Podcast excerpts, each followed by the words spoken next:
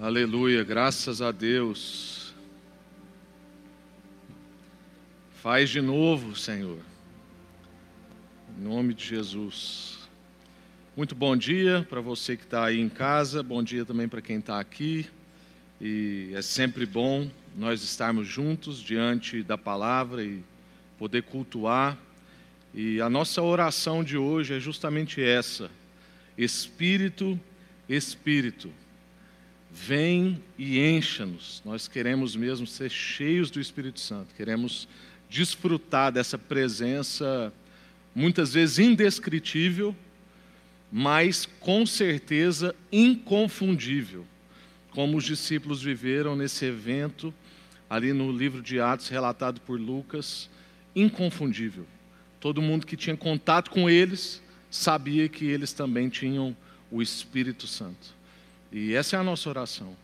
Espírito, Espírito, desce como fogo, vem como nesse episódio que a gente vai refletir, e encha-nos, encha-nos, e faz de novo. A nossa nação precisa de um avivamento. Essa tem sido a minha oração, eu espero que seja também a sua oração, porque muitas vezes a gente fica confundido achando que Deus está punindo os incrédulos.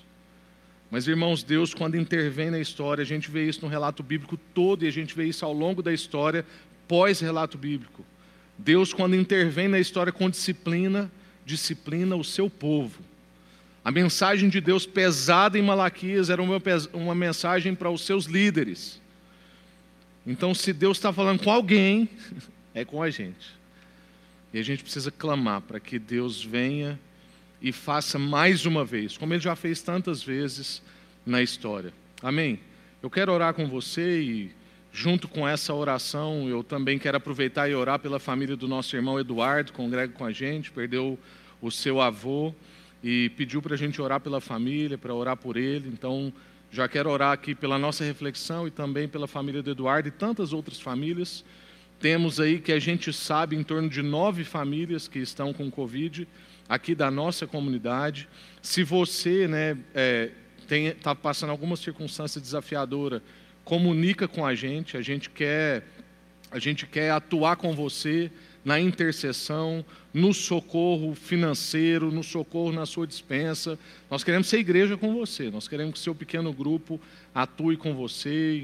Enfim, nós queremos participar dos seus sofrimentos, assim como o apóstolo Paulo disse que era um privilégio participar dos sofrimentos de Cristo, a gente quer participar uns dos sofrimentos dos outros, que somos o corpo de Cristo. Então, se você não faz parte né, dessas nove famílias que eu estou pensando aqui, coloca aí para a gente interceder por você, situações de emprego, situações de saúde. Nós temos orado todos os dias no Zoom de oração às 19 horas, e você é nosso convidado para orar com a gente e também estaremos colocando lá a sua necessidade, tá bom? Vamos orar mais uma vez. Senhor, muito obrigado por esse culto que a gente pode prestar ao Senhor com liberdade.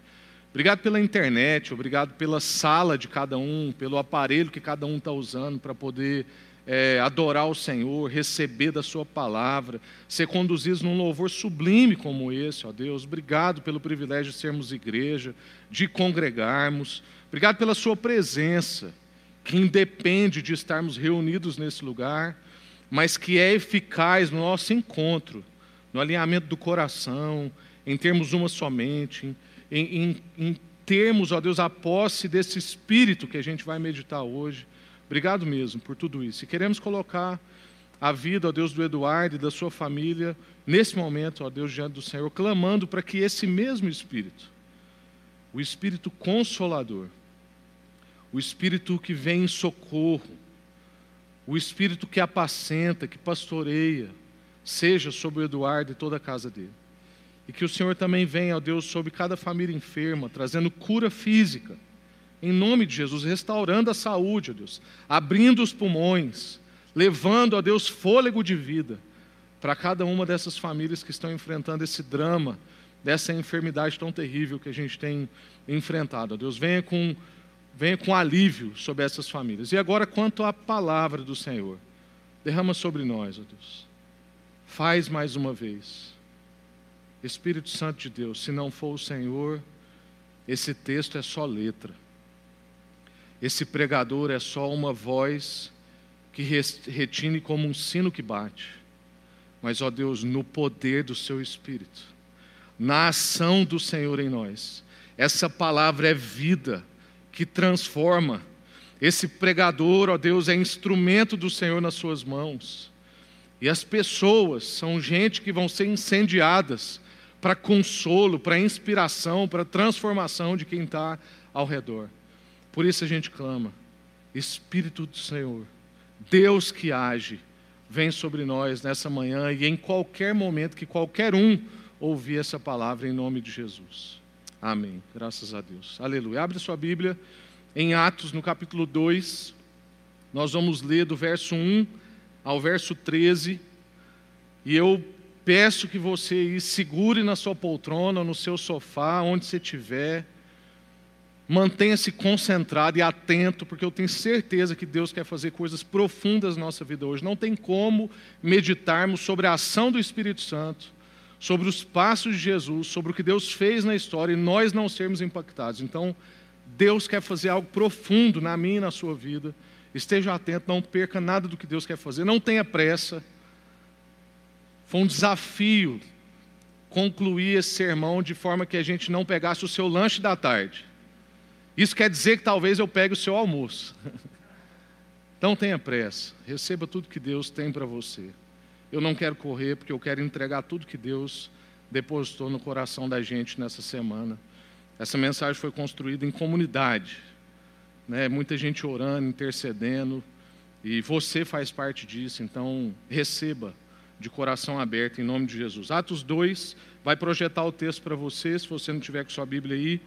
A palavra de Deus diz: no dia, e essa é uma importantíssima expressão, porque as coisas de Deus têm dia, não é bagunçado, não. Tem história, a gente vai meditar sobre isso já já. No dia de Pentecostes, todos estavam reunidos num só lugar. De repente, veio do céu um som, como de um poderoso vendaval, e encheu a casa onde estavam sentados. Então surgiu algo semelhante a chamas ou línguas de fogo que pousaram sobre cada um deles. Todos ficaram cheios do Espírito e começaram a falar em outras línguas, conforme o Espírito os habilitava. Naquela época, judeus devotos de todas as nações vi viviam em Jerusalém. Quando ah, ouviram o som de, das vozes, vieram correndo e ficaram espantados, pois cada um deles ouvia em seu próprio idioma. Muitos admirados, muito admirados, exclamavam: Como isso é possível? Esses homens são todos galileus, e no entanto, cada um de nós ouve falar em nosso próprio idioma. Estão aqui pardos, medos, elemitas, habitantes da Mesopotâmia, da Judéia, da Capadócia, do Ponto, da província da Ásia, da Frígia, da Panfilha, do Egito e das regiões da Líbia, próximas a Cirene, visitantes de Roma, tanto judeus como convertidos ao judaísmo, cretenses e árabes. E todos nós ouvimos essas pessoas falarem em nossa própria língua sobre as coisas maravilhosas que Deus fez. Admirados, e perplexos, perguntavam uns aos outros: O que significa isso? Outros, porém, zombavam e diziam: Eles estão bêbados. Amém. Esse é o texto bíblico para nós proposto de hoje. Uma palavra que todo mundo conhece, já ouviu falar, um ponto de tensão em alguns aspectos da doutrina da igreja, um ponto de dúvida na vida de muitas pessoas, um ponto de desejo de viver de novo, como a gente cantou, porque foi um evento muito impactante. E essa igreja é uma igreja de muita fé, irmãos. Os pastores aqui têm muita fé. Pegou o pastor mais geladinho aqui da igreja para compartilhar sobre o Espírito Santo. Mas eu tenho certeza mesmo que Deus vai fazer, justamente pela minha impossibilidade. Né? Então, é nesse ponto que a gente está. Marcão compartilhou, né? o pastor Marcos trouxe para nós Atos capítulo 1, a gente não compartilhou ali verso a verso, porque a gente quer chegar a uma conclusão do livro de Atos até o final do ano, mas a gente já viu ali o início da formação de uma comunidade e agora ela vai se estabelecer de fato, porque Jesus tinha dito que era para eles esperarem esse evento que nós estamos falando. Então a gente chega aí no capítulo 2, onde a gente vai ver de fato a origem da igreja cristã. No capítulo 1, um, Jesus apareceu aos seus discípulos, apacentou, pastoreou e deu ordens. Falou assim: ó, vocês não fazem nada até que venha sobre vocês o Espírito. Pediu para eles aguardarem. Os discípulos então aguardam, completam o seu time com 12. Isso é muito importante para o cumprimento da promessa que a gente vai ver daqui a pouco. Agora, o cenário então está montado, uma nova comunidade está organizada e Deus está prestes a cumprir a sua promessa. Promessa essa feita por meio de Jesus, de que enviaria o Espírito da Verdade, que daria testemunho sobre ele. Lembra disso lá no Evangelho de João? Ele disse: Olha, eu vou enviar o Espírito da Verdade que vai, vai dar testemunho sobre mim. E aí o que, que a gente está percebendo então? A gente está percebendo o Deus que age. Para mim, esse episódio, e na verdade o que a gente vem vindo aí da semana passada para cá, está evidenciando para nós Deus em ação.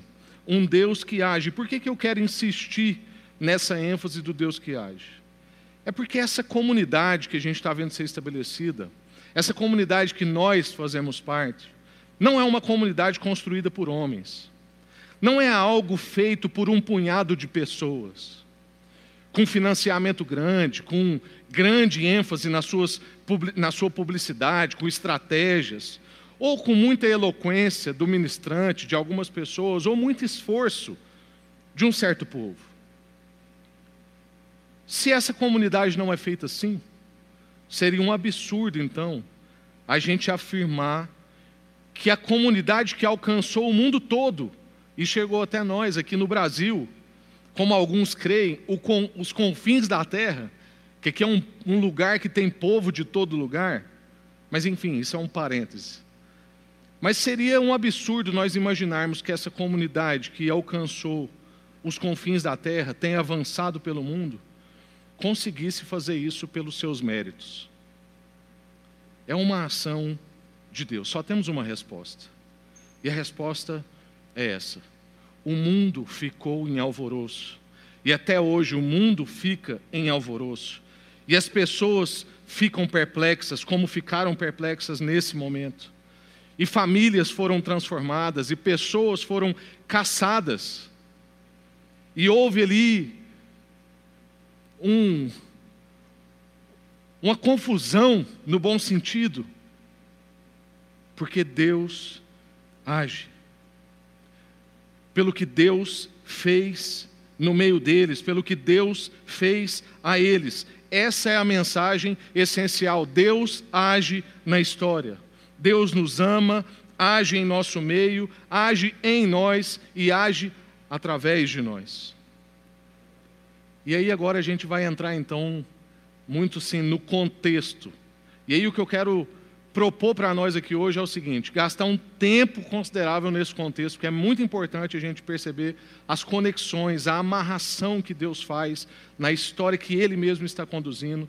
E depois eu quero refletir com você sobre três percepções desse texto que aconteceram na vida deles e que podem ser práticas para nós dia a dia, como é a proposta do nosso tema. Então, como um tema geral hoje, eu quero trazer para nós o Deus que age dia a dia agiu ao longo da história, agiu em Pentecoste e continua agindo dia a dia.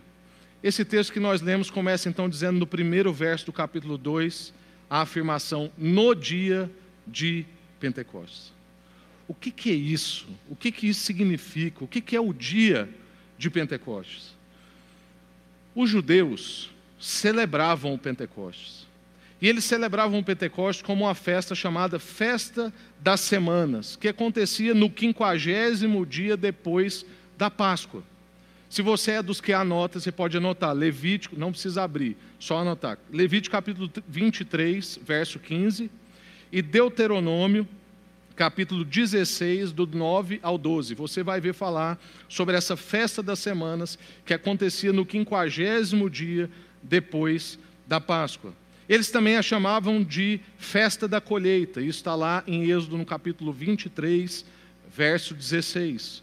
Os judeus então consideravam o Pentecoste como um, um festival da ceifa, o dia em que eles iam ceifar o trigo, eles iam colher, era a ocasião na qual eles apresentavam os seus primeiros frutos, ou seja, ou seja, as suas primícias.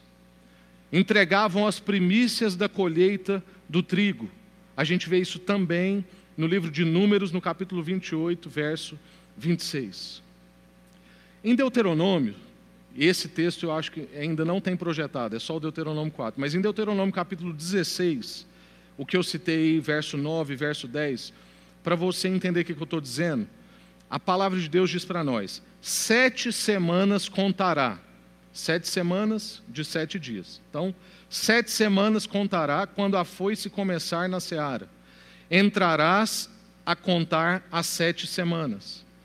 E celebrarás a festa das semanas, o Pentecostes, ao Senhor, o seu Deus.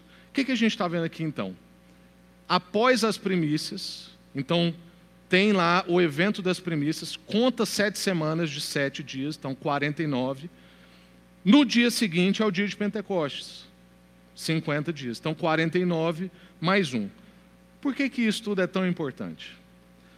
A gente sabe que Jesus ressuscita provavelmente na data das primícias. A Páscoa está chegando, é a ocasião onde a gente celebra que Jesus não só morreu por nós, mas ele ressuscitou. E por isso eu e você não mais tememos a vida, né, não mais tememos a morte. E temos vida. E a gente crê que Jesus provavelmente então ressuscitou na data das primícias, após a Páscoa. E é por isso que Paulo, em Coríntio, usa a expressão de que Cristo é a primícia dos que dormem. Ou seja, ele é a primeira colheita, a primeira ceifa de Deus na sua salvação. E a Bíblia vai fazer menção para nós que Jesus, depois de ressurreto, apareceu a mais de 500 irmãos, está claro em 1 Coríntios, no capítulo 15, quando Paulo vai narrando os primeiros passos de Jesus após a sua ressurreição, diz que ele apareceu a mais de 500 irmãos durante 40 dias ressuscitado. E aí, faltando 10 dias para Pentecostes, Jesus sobe aos céus e promete o Espírito. E é claro que não é coincidência a importância dessa expressão. Ao cumprir-se o Pentecoste, em alguma versão, ou na versão que nós lemos, no dia de Pentecoste, o Espírito é derramado. Irmãos, toda essa conexão é fundamental para nós. Porque a gente vai percebendo que há um alinhamento de Deus para esse momento. Estava marcado na agenda de Deus que ia ser nesse dia, desse jeito, nesse horário, com essas pessoas. E aí o ambiente dali é o seguinte: como a festa das, do, do Pentecostes era uma festa de peregrinação, o povo estava, não estava no seu ambiente, o povo estava caminhando e fazia a festa, era uma festa de peregrinação, e esse também era o cenário lá de Atos. Porque você lembra que nem todo mundo que era do povo de Deus, o povo de Israel, vivia em Jerusalém. Nós compartilhamos na série de quarta-feira que depois do muro reconstruído, um, do, um, dos grandes desafios era habitar, era povoar Jerusalém com o povo de Deus, porque o povo tinha se dispersado. Esse povo judeu era um povo da dispersão. E essa festa de Pentecostes era uma festa de peregrinação. E aí esse é o cenário que a gente está vendo em Pentecostes. Por isso que a cidade estava lotada de judeus da diáspora. A cidade estava cheia de pessoas que viviam em outros locais. Por isso que as pessoas ficam assustadas, porque mesmo sendo judeus, eles foram para outros lugares e aprenderam outras línguas. E quando eles viveram esse evento, eles ouviam na língua que eles aprenderam lá, e não na língua de Jerusalém. E aí agora então a gente está entendendo por que, que ali tinham judeus de vários lugares do mundo. Tinha um ambiente espiritual para esse evento. Não é algo de qualquer jeito. Tem um porquê de Deus estar derramando o Espírito exatamente nesse dia. Porque não há coincidências com Deus. Sabe o que, que há? Há cumprimento. Deus cumpre as suas promessas. Deuteronômio capítulo 4, tem aí na, na projeção. A palavra de Deus vai dizer para nós o seguinte: Nunca se esqueçam do dia em que estiveram diante do Senhor, o seu Deus, no Monte Sinai, onde o Senhor me disse, então aqui é Moisés falando, onde o Senhor me disse: convoque o povo para que se assente diante de mim. Esse aqui é o Pentecostes lá do Antigo Testamento. Para que se assentem diante de mim e eu os instruirei pessoalmente. Jesus instruiu os seus discípulos pessoalmente. Eles aprenderão a me temer enquanto viverem, e ensinarão os seus filhos a também me temer. Vocês se aproximaram e ficaram ao pé do monte, enquanto o monte, o que, que o monte fazia? Ardia em chamas, que subiam até o céu. Tem chamas em Pentecostes. Ao mesmo tempo, o monte foi envolvido por nuvens negras e densa escuridão. Nuvens negras e densa escuridão dá para nós uma percepção de um vendaval, vento impetuoso. Ao mesmo tempo, o monte foi envolvido por nuvens negras e densa escuridão, então o Senhor lhes falou de onde? Do meio do fogo. Vocês ouviram o som de muitas palavras. Alguma percepção? Nós estamos em Deuteronômio, nós estamos longe de Pentecostes. Vocês ouviram o som das suas palavras, mas não viram a sua forma. Havia apenas uma voz.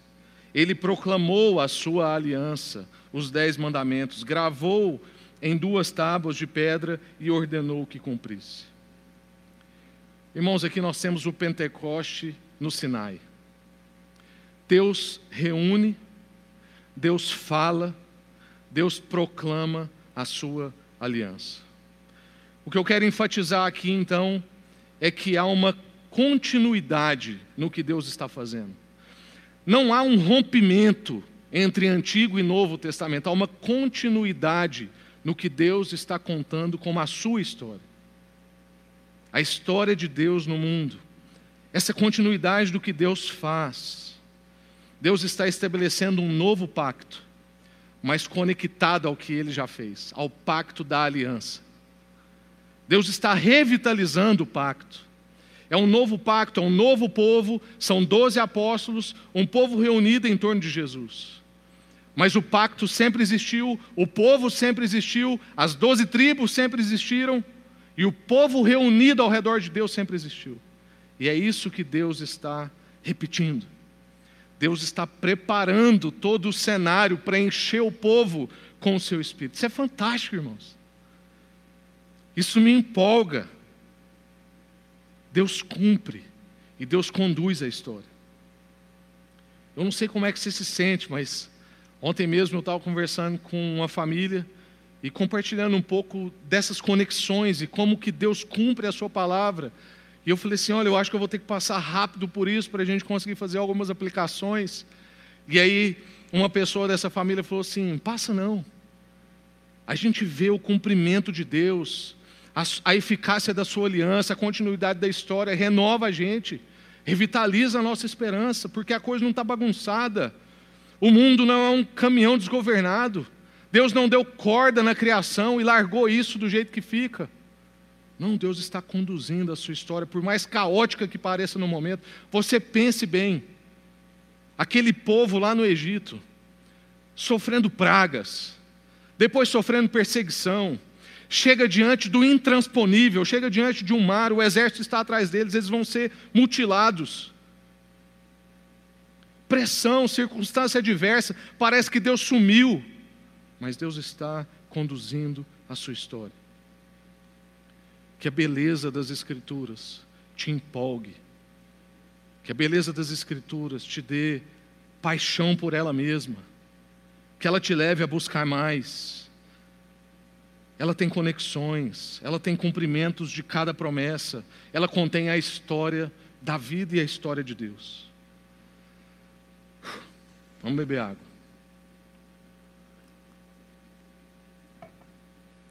Entregue esse cenário, então. Agora eu quero refletir com você sobre três formas como Deus está agindo nesse evento que é tão essencial para nós. Sem o Espírito, irmãos, nós não somos nada. Sem o Espírito não há testificação de que nós somos filhos. Sem o Espírito não há comunhão, é o Espírito que dá a comunhão. O amor do Pai atrai a nossa atenção. A graça do Filho nos insere na possibilidade da salvação. E o Espírito testifica que nós somos filhos, e se somos filhos, somos irmãos e somos herdeiros. Tem três formas como Deus está agindo nesse episódio, então, essencial para a nossa fé. A primeira forma é que Deus age enchendo. O verso 2 vai dizer isso para nós. Eu quero então trazer aplicado ao nosso tema que Deus age dia a dia enchendo, como a gente acabou de cantar também. A palavra vai dizer que encheu a casa, e vai dizer que eles ficaram cheios do Espírito. Voltando lá na nossa meditação da introdução, como a gente disse lá, a vida cristã, a nossa fé é sempre uma atividade de Deus primeiro. É por isso que é importante a expressão: de repente veio dos céus um vento impetuoso. Veio da morada de Deus. Não é esse céu que a gente vê. Não é simplesmente essa coisa das nuvens. O que o texto está dizendo é que veio algo que não era daqui, que ninguém tinha experimentado, algo totalmente inusitado, totalmente novo, totalmente impossível, extraordinário. Veio dos céus um vento impetuoso. É uma atividade de Deus primeiro. E por que, que isso é importante para nós? Porque qualquer coisa que seja controlada por nós não é cristianismo. Qualquer reunião que a gente saiba prever todos os acontecimentos e querer manipular as suas emoções ou as suas ações não é cristianismo. Por isso, então, a necessidade de Deus encher-nos, através do seu Espírito, para que então nós sejamos completos, nós sejamos plenos, nós sejamos cheios, nós sejamos dominados. O cristianismo, então, é algo que nos controla, é algo que nos domina, é algo que acontece conosco e não é algo que nós provocamos. E aí esse povo então cheios de Deus e esvaziados deles mesmos, porque isso é uma coisa implícita, irmão. Se nós estamos cheios de algo, nós não estamos cheios de outra coisa, porque não cabe mais nada. Isso é tipo quando eu falo com o Vitinho, que na hora do almoço ele fala que está cheio, mas pede para a gente pôr suco para ele. Eu falo, então você não está cheio. Todo pai faz isso, né? Ou então está cheio, mas quer sorvete. Essa é aceitável porque dizem né, que existe um estômago separado só para a parte de doce. Não interessa o quão cheio você está, ainda cabe. Né? Mas enfim, se você está cheio de algo, você está vazio de outras coisas. E esse é o chamado de Deus para nós, para que Ele nos encha dia a dia. Porque aí, cheios de nós, seremos esvazi... cheios de Deus, seremos esvaziados de nós. Não cabe mais espaço para individualismo. Não cabe mais espaço para autossuficiência. Não cabe mais espaço para autonomia. Não cabe mais espaço para narcisismo, não cabe mais espaço para consumismo, não cabe mais espaço para vícios, para barganhas. Só cabe Deus e a vontade dEle. E olhar como Ele olha, e perceber como Ele percebe, e agir como Ele age. É por isso a necessidade de nós sermos cheios, porque o desejo de autonomia nos bate à porta, a busca da autossuficiência nos bate à porta, o grito por individualismo está na nossa cabeça, ecoando dentro do nosso ser, a necessidade de sermos vistos, de queremos para agora, essa é a necessidade de nós sermos cheios e como precisamos ser cheios do Espírito, para que nós não sejamos cheios das outras coisas. Essa é a primeira forma como a gente vê então Deus agindo. Deus age dia a dia enchendo. Segunda forma está no verso 4. Deus age habilitando. O verso, o verso vai dizer para nós, então, que o povo foi habilitado a viver aquilo. O verso 4 está dizendo isso para nós. Deus age dia a dia habilitando. O nosso Deus, por ser um Deus vivo e um Deus pessoal, é um Deus que intervém. Se ele fosse um Deus que deu corda no mundo e largou isso rodando, se ele fosse um Deus lá longe, que é só absoluto, todo-poderoso, sublime, e ele é isso tudo mesmo, ele não interviria na história. Mas como ele é um Deus pessoal, que se revela como Pai, para trazer mais pessoalidade ainda, e que habita entre nós, e vive as nossas limitações, para trazer mais pessoalidade ainda. É justamente por ele ser um Deus assim, é que ele intervém, que ele se revela e que ele age. E ele age instrumentalizando, ele age habilitando, ele age trazendo para nós ferramentas para nossa, para nossa vida, para a nossa vivência, para as nossas relações. E quando essa ação vem, meu irmão, ninguém mais fica parado. Note que Jesus pediu para os discípulos e as, as suas discípulas também esperarem. E eles não esperavam como quem dorme, como quem está com preguiça, porque, como já disse um amigo pregador, quando a gente se converte, a gente não recebe um pijama para dormir, a gente recebe uma armadura para lutar, que está descrita lá em Efésios no capítulo 6. Esses discípulos e discípulas esperam, mas esperam como sentinelas, como guardas. Eles estão em busca, eles estão reunidos num lugar, eles estão em oração, eles estão buscando ao Senhor. Mas eles estão parados. E aí, quando essa ação vem, com esse vento impetuoso, habilitando, aí ninguém mais fica parado, porque Ele capacita, Ele dá ferramentas, Ele nos compele e nós somos chamados a sermos Suas testemunhas. E essa é uma palavra que tem que ficar marcado para nós na série de Atos. A série de Atos fala sobre sermos testemunhas. Lucas é uma testemunha registrando dos seus testemunhos para outra pessoa e convidando-nos a sermos testemunhas para outras pessoas do que temos visto e ouvido. Somos habilitados por Deus. Assim como Pedro foi habilitado por Deus. Pedro era chucro. Pedro era uma pessoa difícil. E quando ele abre a boca em Atos, que nós vamos ver no próximo domingo, Deus faz maravilhas e mais de 3 mil pessoas começam a fazer parte dessa igreja. Como a gente vê em Estevão, um homem que brilha diante dos seus inimigos porque está habilitado por Deus. Como a gente vê Billy Graham, mais contemporâneo, que quando fala, estádios inteiros vêm a comoção e querem entregar suas vidas para Jesus porque Deus os está habilitando. E como é que a gente vê isso então nesse texto como evidência prática? O texto vai dizer para nós que essas pessoas eram galileus. Isso quer dizer que eram pessoas simples. Eram pessoas iletradas. Não eram pessoas capazes de saber vários idiomas e muito menos de serem eloquentes. Nós sabemos que o próprio Pedro, apóstolo, acha o raciocínio de Paulo difícil e profundo. E talvez até por isso, didaticamente, Deus usa Pedro antes de Paulo.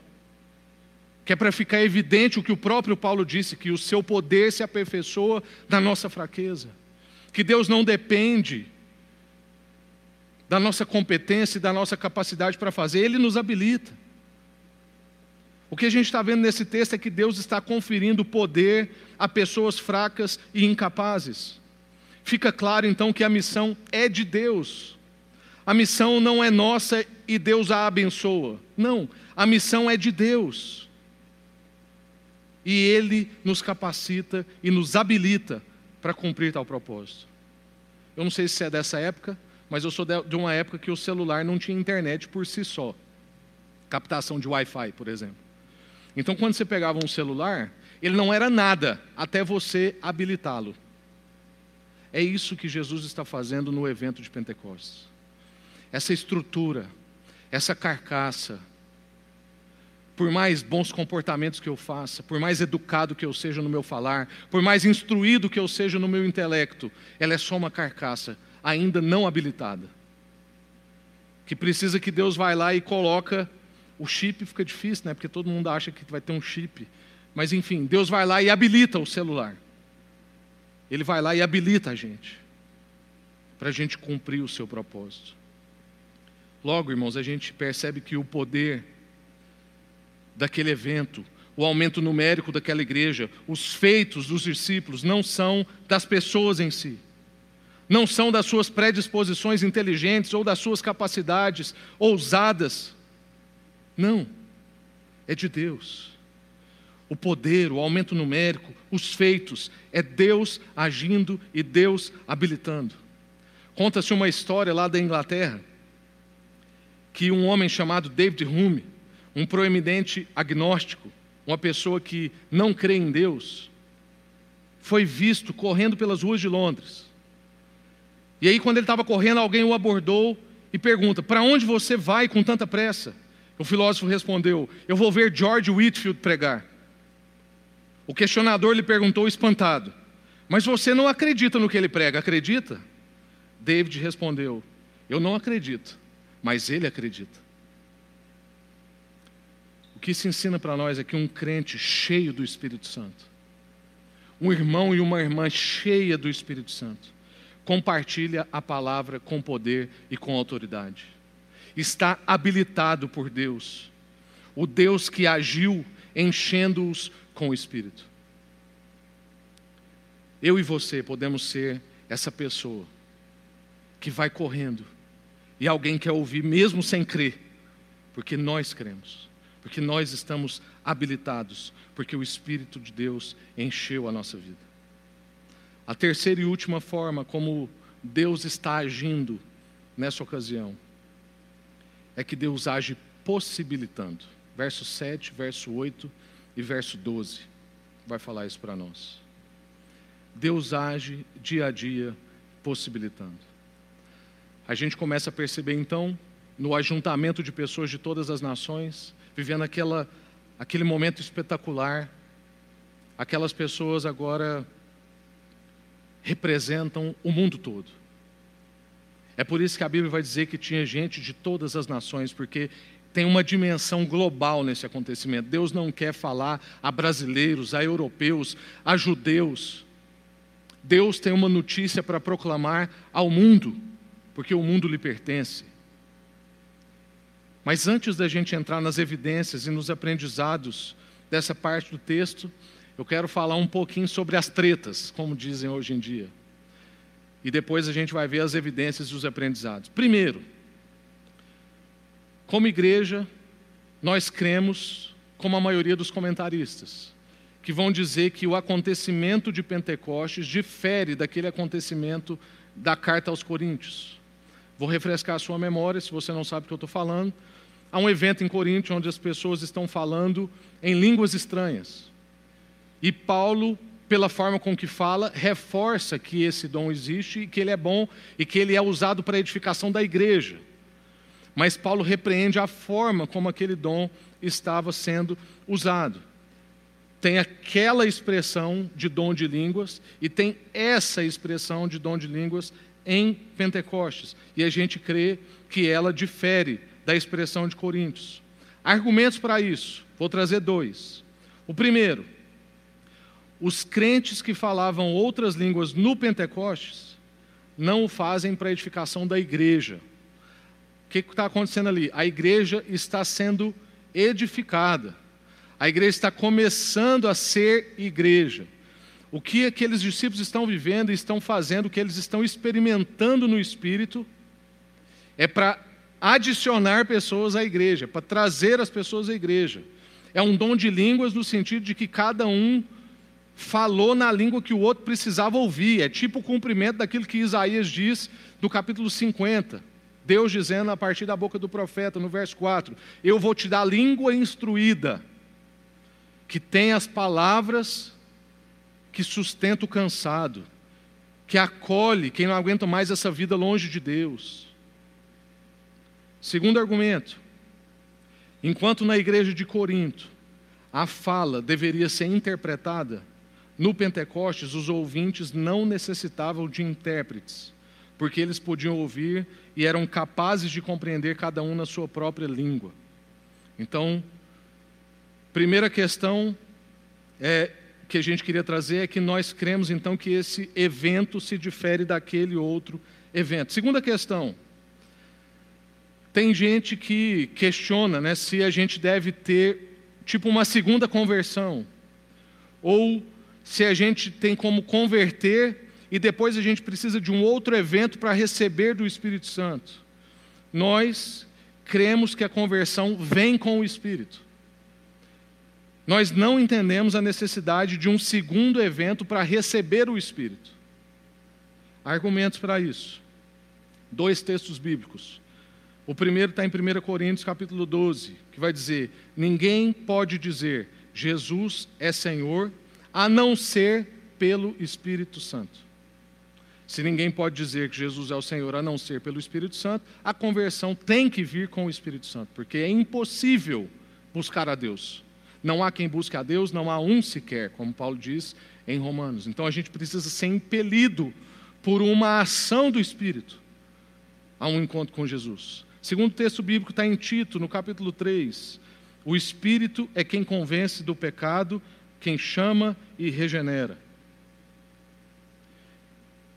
Dito isso, podemos viver eventos extraordinários com o Espírito. Por isso a gente cantou como a gente cantou aqui, por isso eu orei antes de começar essa exposição, para que Deus venha e encha-nos com o seu Espírito, porque nós cremos que podemos viver eventos extraordinários com o Espírito, uma visitação especial.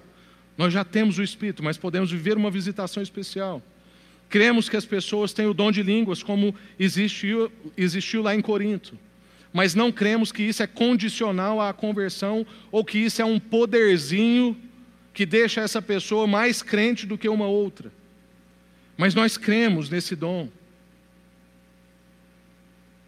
A gente só não crê que ele é necessariamente atrelado à conversão como algo que prova a conversão.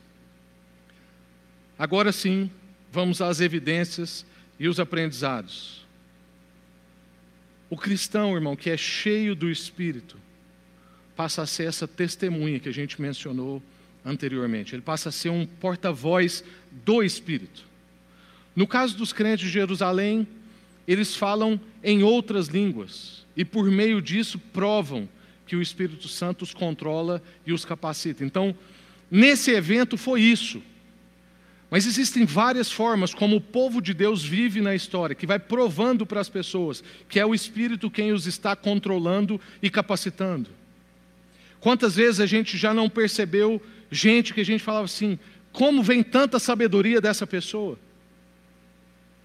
Quantas vezes a gente já não viu alguém que não sabia ler e logo nunca conseguiu ler a Bíblia, mas a pessoa é pura sabedoria, recita versículo bíblico de cor, tudo que ele aprendeu no seu ambiente comunitário, com alguém que lia a Bíblia para ele. Isso tudo prova que o Espírito Santo controla e capacita. E isso nos faz porta-vozes do Espírito e testemunhas de Jesus. As línguas, então, que os crentes falam são línguas conhecidas línguas faladas de, em regiões que vão desde a Pérsia no Oriente até Roma no Ocidente. Porque Deus é um Deus que age dia a dia possibilitando. E Ele possibilita o impossibilitável, criando uma palavra aqui. Ou seja, Deus é o Deus que faz impossíveis. Deus é um Deus que está consertando as coisas. Não tem como olhar para esse episódio e não lembrar de Babel, já que nós estamos fazendo conexões. A maioria dos teólogos também vão dizer sobre a relação do que Deus está fazendo aqui. Note que lá em Babel a gente vê ação de homem, então é o homem querendo chegar até Deus, ação de homem, língua confundida e povo espalhado. Mas agora em Pentecostes a gente está vendo ação de Deus, língua traduzida, entendida e povo junto, unido e não espalhado. Nesse impossível que Deus faz, então, as pessoas ficam perplexas, ficam admiradas, não somente pelo evento de cada um ouvir na língua que ele está mais acostumado, mas principalmente pelo conteúdo que eles ouvem. E aqui a gente tem que tomar cuidado, porque muitas vezes nós crentes tendemos a ficar mais apaixonados pelo evento em si do que pelo conteúdo que ele tem. E qual é o assunto que eles ouvem nas suas próprias línguas? Qual é o assunto acompanhado do fenômeno extraordinário que vem causar tanto espanto e admiração? É que eles ouviam sobre as coisas maravilhosas que Deus fez. Ouviam sobre as coisas maravilhosas que Deus fez. Não adianta a gente pleitear coisas extraordinárias se o conteúdo do extraordinário que a gente quer fazer não for Jesus, não for o seu testemunho do que ele tem feito em nós e através de nós. E eu compartilho com você três testemunhos recentes que me fizeram lembrar desse Deus que possibilita. Deus que age possibilitando. Essa semana, por ação do nosso corpo diaconal da igreja, nós entregamos cestas de frutas para as famílias que estão com Covid. E a gente queria demonstrar um cuidado, um amor e atenção, lembrá-los que nós temos orado por eles, mas que a gente queria fazer algo prático e palpável na vida deles. E aí uma irmã recebeu essa cesta e depois mandou uma mensagem para nós, porque a sogra dela estava com ela em casa quando ela recebeu a cesta e a sogra dela não teve um encontro com Jesus ainda. A sogra dela ainda não é cristã e ela disse que a reação da sogra dela foi de espanto e que ela ficou impressionada e perplexa. Eu falei assim: isso é o texto que nós vamos compartilhar domingo. São exemplos de como Deus age possibilitando o impossível num tempo de distanciamento social, num tempo de esfriamento dos corações, Deus vai lá e possibilita o impossível. Alguém que ainda não teve um encontro com Jesus, ficar impressionado com isso e querer conhecer mais Jesus. Isso é impossível. Mas Jesus pode fazer. Outro testemunho que me lembrou sobre esse Deus que enche, que habilita e que possibilita. Eu tenho uma tia que perdeu o marido, meu tio, no início do ano, de Covid. E ela tem sofrido muito, mas ela tem canalizado o seu sofrimento para abençoar outras pessoas. Então, ela desenhou um projeto para auxílio de pessoas, de famílias, em situações de pós-Covid. E o jornal mostrou isso, se não me engano, quarta ou quinta-feira. E o jornal ficou espantado. Como que aquela pessoa está fazendo do limão que deram para ela, como diz o médico da série This Is Us, bem contemporâneo e fazendo uma limonada. Como ela está pegando alguma coisa que dói nela, mas está promovendo algo que alivia em outras famílias. Um terceiro testemunho que mostra um Deus que encha, que habilita e que possibilita dia a dia. Eu encontrei um ex-professor na semana passada em uma livraria. A livraria está fechada, tá bom? só fui lá para pegar um negócio para a nossa livraria. E esse irmão estava lá, ele é ex-professor meu. E aí, eu dei muito trabalho para esse professor. Eu estou tentando lembrar se teve algum outro professor que eu dei tanto trabalho igual para esse. E aí a gente se encontrou e foi meio constrangedor ali na hora, porque ele lembra de mim, é lógico. Até de máscara ele lembra de mim, tanto que sou marcante. E aí ele perguntou o que eu estou fazendo da vida. E quando eu disse que, ele era, que eu era pastor, ele não escondeu o seu espanto. Ele não escondeu a sua perplexidade. E logo em seguida, depois de uns minutos de silêncio, ele soltou uma gargalhada, meio irônica, mas depois disso veio um riso menos nervoso e de alegria, ao ver o que, que Deus pode fazer com a vida de uma pessoa. E a gente conversou um pouquinho sobre isso, sobre o que Deus faz, enchendo, habilitando e possibilitando. Irmãos, então que a gente clame pela presença de Deus e pelo que ele possibilita quando ele age.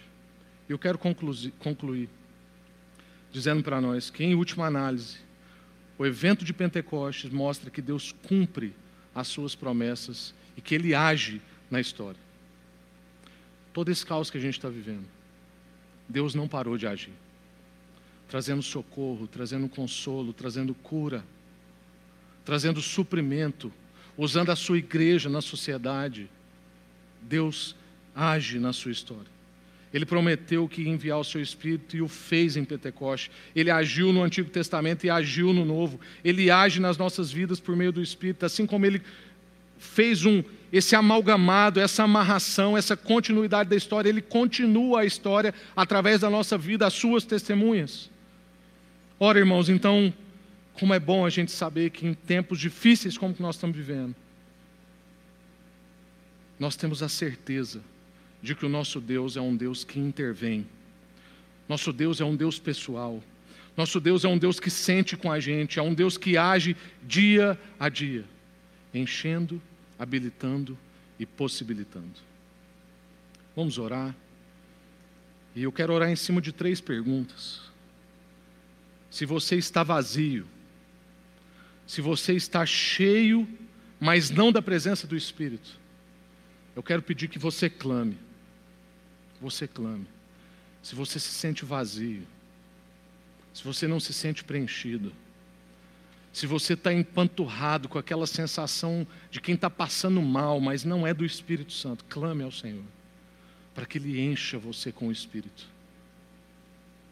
Se você se sente incapaz, se você se sente sem poder, se você se sente sem frescor e não habilitado por Deus, não autorizado por Deus a falar em nome dEle, a fazer coisas extraordinárias por Ele, clame, para que Ele venha e supra a sua incapacidade, para que Ele o habilite. E se você se sente limitado, se você se sente impossibilitado, se você se sente fraco, clame ao Deus que te fortalece, ao Deus que extrapola as suas limitações, ao Deus que possibilita o impossível na sua vida. Que nós busquemos agora esse Deus que age dia a dia, enchendo, habilitando e possibilitando. Senhor, vem sobre nós e enche-nos, Espírito, Espírito, enche-nos desce como fogo, aquecendo os nossos corações. Tantas vezes, ó Deus, frios, gelados pelas circunstâncias, afetados pela tempestade. Espírito, Espírito, enche-nos, ó Deus. Todo irmão e toda irmã que se sente vazio, ó Deus, seja preenchido no Espírito nesse momento. Todo irmão e toda irmã que se sente incapaz, que se sente não habilitado, que está sem frescor, Deus, receba do Senhor a habilitação, a presença inconfundível do Senhor, Deus. E que cada irmão e cada irmã que se sente limitado, impossibilitado, fraco, possa ser agora visitado, ó Deus, pelo Deus do impossível, do extraordinário, que faz onde ninguém acha que pode ser feito que faz um vale de ossos secos vir à vida e se tornar um jardim. Que o Senhor visite com o sopro do seu Espírito, Deus.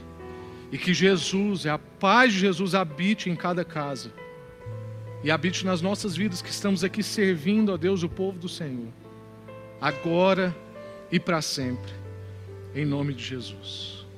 Aleluia. Deus te abençoe uma excelente semana no poder do Espírito, o Espírito do Deus que age e que nunca parou de agir. Fique em paz.